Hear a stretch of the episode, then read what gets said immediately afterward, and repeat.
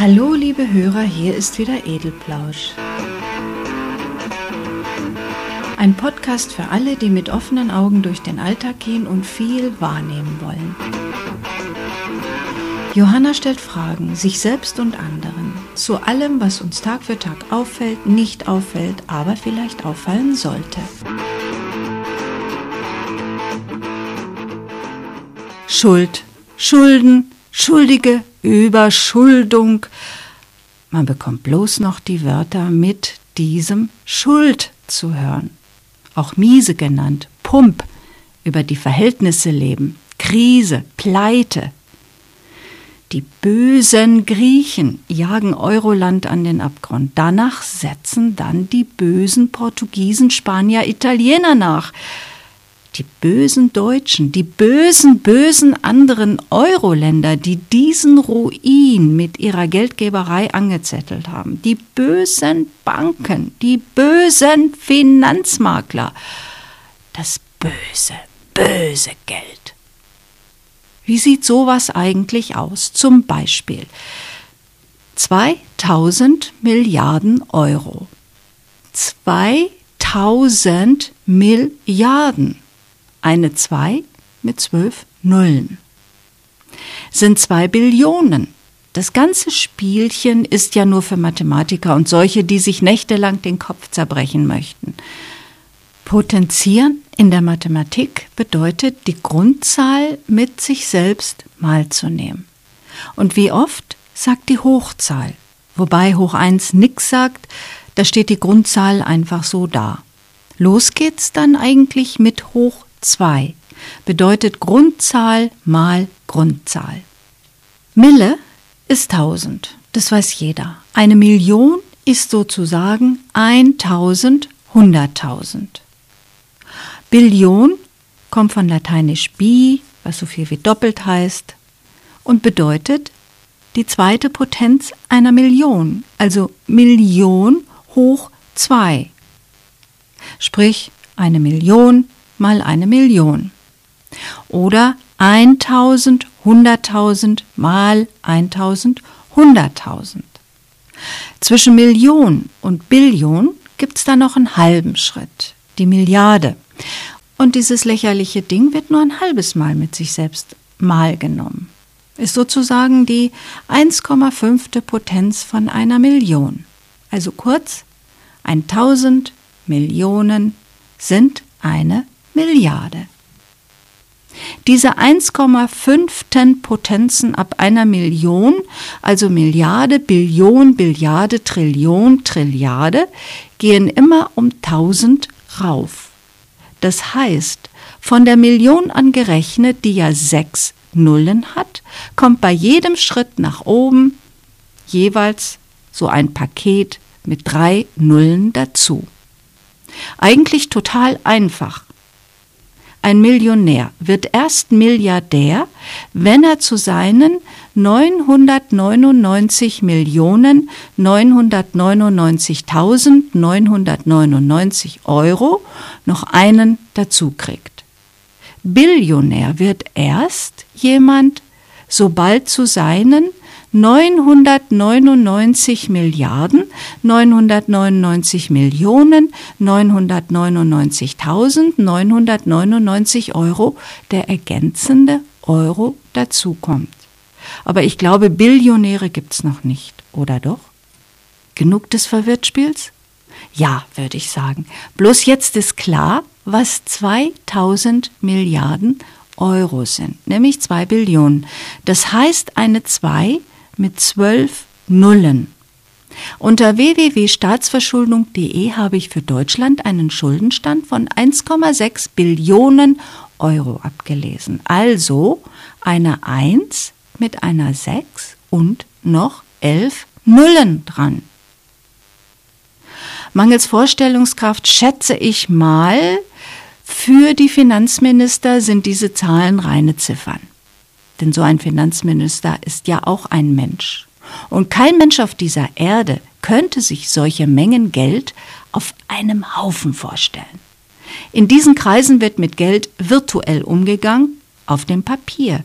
Ich schiebe hier ein paar Ziffern dahin, dort ein paar Ziffern in die andere Ecke, dann mache ich einen Strich drunter, hier was weg, dort was dividiert und schon habe ich ein Ergebnis. Das lese ich dann bei der nächsten Pressekonferenz vor. Einnahmen sollten eigentlich immer vor den Ausgaben kommen und sich halbwegs decken oder innerhalb einer bestimmten Zeit sich wieder ausgleichen. So denkt ein einfacher Bürgerhaushaltsvorstand. Kluge Menschen machen nur so viel Schulden, wie sie auch irgendwann mal abbezahlen können. Auch die Geldmengen sind ja auch noch halbwegs vorstellbar. Ich hatte mal beim Blumenhändler an der Ecke 1,50 Euro Schulden. Ganz wacker bin ich am nächsten Tag hingelaufen und habe ihm das Geld gebracht. Der war total erstaunt, dass ich deshalb extra zu ihm komme. Naja, dann ist seine Gewinnspanne größer, als ich dachte. Aber auf der anderen Seite ist es scheinbar auch für ihn normal, wenn Schulden nicht bezahlt werden. Normalerweise laufen ja Wirtschafts- und Finanzgeschäfte ganz einfach. Das Problem ist bloß diese unglaubliche Höhe der Beträge. Wenn Millionen und Billionen verschoben werden, aufgeteilt und neu zusammen als Kredite vergeben, mit Zins und Zinseszins belegt und terminiert und sonst was werden, kann das Gehirn beim normalen Menschen nur aussetzen. Der wird dann konfrontiert mit den Gegebenheiten so, jetzt haben wir hier alle irrsinnig hohe Schulden, sogenannte Staatsverschuldung, und das bedeutet den Gürtel enger schnallen. Ja, was denn, wie denn? Ich habe doch gar nicht so viel Schulden, bloß das Häuschen noch abbezahlen. Leasingraten von den drei Familienkarossen, Kredite für Designer, Inneneinrichtung und den ganzen Elektronikkram, den man so braucht. Ja, wieso jetzt noch Staatsschulden? Was hab ich denn damit zu tun? Das haben doch die Politiker und die Banker und die Finanzjongleure und die Wirtschaftsbosse verbockt. Die sollen zahlen. Banker, Finanzjongleure, Politiker, Wirtschaftsbosse, ja, wer ist denn das? Sind das Aliens, die sich auf die Erde niedergelassen haben, um uns hier das Leben zu ruinieren, sich satt zu fressen und dann wieder abzuhauen und uns mit dem Scherbenhaufen hier sitzen lassen? Nein, das sind welche von uns, tatsächlich hier aus unserer Mitte, hier auf der Erde geboren, aufgewachsen, haben sich in unseren Gesellschaften entwickelt und sind unter uns zu dem geworden, was sie heute sind. Schulden zu machen ist heute nicht mehr tabu, schon lange nicht mehr und völlig normal. Ein Leben auf Pump, das ist das Normalste der Welt. Was man haben will, das besorgt man sich eben. Ob über Kredite bei der Bank oder über Ratenzahlungen in den Geschäften. Ich erinnere mich gut an früher, als die Leute erst ein Haus gebaut oder gekauft haben, wenn die finanzielle Absicherung während der Abzahlzeit in jedem Fall gesichert war. Junge Leute entscheiden sich jetzt bereits in den ersten Berufsjahren für eine Eigentumswohnung und Banken sind bereit, allein das Gehalt als Sicherheit und eine geringe Anzahlung zu akzeptieren. Kein Sparen mehr nötig. Für die Bank kein Risiko, bei Zahlungsunfähigkeit gehört ihnen die Wohnung. 80 Prozent der Autos sind geleast oder auf Raten gekauft. Von Inneneinrichtungen und Elektronik ganz zu schweigen. Seit Jahrzehnten herrscht bei uns die Mentalität vor, ich hol mir das, was ich möchte. Dann mache ich eben Schulden. Die kann ich dann schon irgendwann abbezahlen. Zu Zeiten von Vollbeschäftigung ist das ja sicher auch ein geringes Problem. Und es gibt der Konjunkturanschub sehr gewollt von Politik und Wirtschaft. Es gibt auch den Bankgeschäften Anschub. Die nehmen Geld durch die Zinsen ein und können damit wieder etliches am internationalen Geldmarkt anfangen. Ich will jetzt nicht über Werbung und die Verführung zum Schuldenmachen sprechen. Das ist ein Drama, vor allem bei den jungen Leuten, die sich einfach überheben und weit über ihre Verhältnisse leben, weil es so einfach klingt in den Werbebotschaften. Aber auch hier spielt wieder die Gier eine Rolle. Nicht nur bei Finanzmaklern und Bankern. Warum soll ich weniger haben als die anderen, auch wenn ich weniger verdiene? Das kann ich nicht hinnehmen. Oft genug habe ich mich bei manchen Bekannten gefragt, warum müssen die sich jetzt unbedingt noch weiter verschulden? Lieber ein Haus als die Eigentumswohnung sollte es sein. Aber die Wohnung war auch noch nicht abbezahlt. Mit dem jahrealten Auto kann man sich nirgendwo mehr sehen lassen. Aber das war auch noch gar nicht abbezahlt. Ich nenne so etwas falsche Forderungen an das Leben. Was soll der ganze teure Schnickschnack? Vor allem, wenn ich es gar nicht bezahlen kann. Muss es ein Mercedes, ein BMW oder gar ein Porsche sein, wenn ein Kleinwagen genauso gut die Aufgaben erfüllen könnte? Die Katze beißt sich da in den Schwanz, hinterherzukommen, dabei zu sein und mithalten zu können, wer zu sein und deshalb ein Gefühl von Spaß zu haben. Das führt zur Bauchlandung, zu unbezahlbaren Schulden. Wenn ich etwas nicht bezahlen kann, dann kann ich es eben nicht kaufen. Geld ist heute etwas Virtuelles. Meistens bezahlt man ja sowieso mit Karte. Da geht das Gefühl für das echte Geld verloren. Man gibt seine Karte her und hat das Problem vom Hals. Alles ist zu haben. Diese Mentalität wird selbstverständlich ausgenutzt, denn so sind die Menschen. Tut sich irgendwo eine Marktlücke auf oder wird sie als solche erkannt, dann wird sie besetzt und benutzt. Die kriminellen, selbstbereichernden Auswüchse jetzt mal beiseite gelassen. Kredite zu vergeben bedeutet Geld zu verdienen, viel Geld zu verdienen. Natürlich wird es dann gemacht. Wo es keinen Widerstand gibt, wird alles gemacht, alles, was möglich ist. Wenn die Leute anfassen könnten, was sie den Banken, Geschäften an Geld schulden, würden sie sicher zurückschrecken. So sind es nur Zahlen auf dem Papier und ein Durchziehen der Scheckkarte an der Kasse.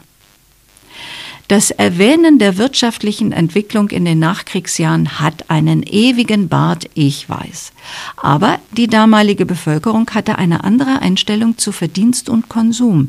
Es wurde gearbeitet, gespart und dann ausgegeben.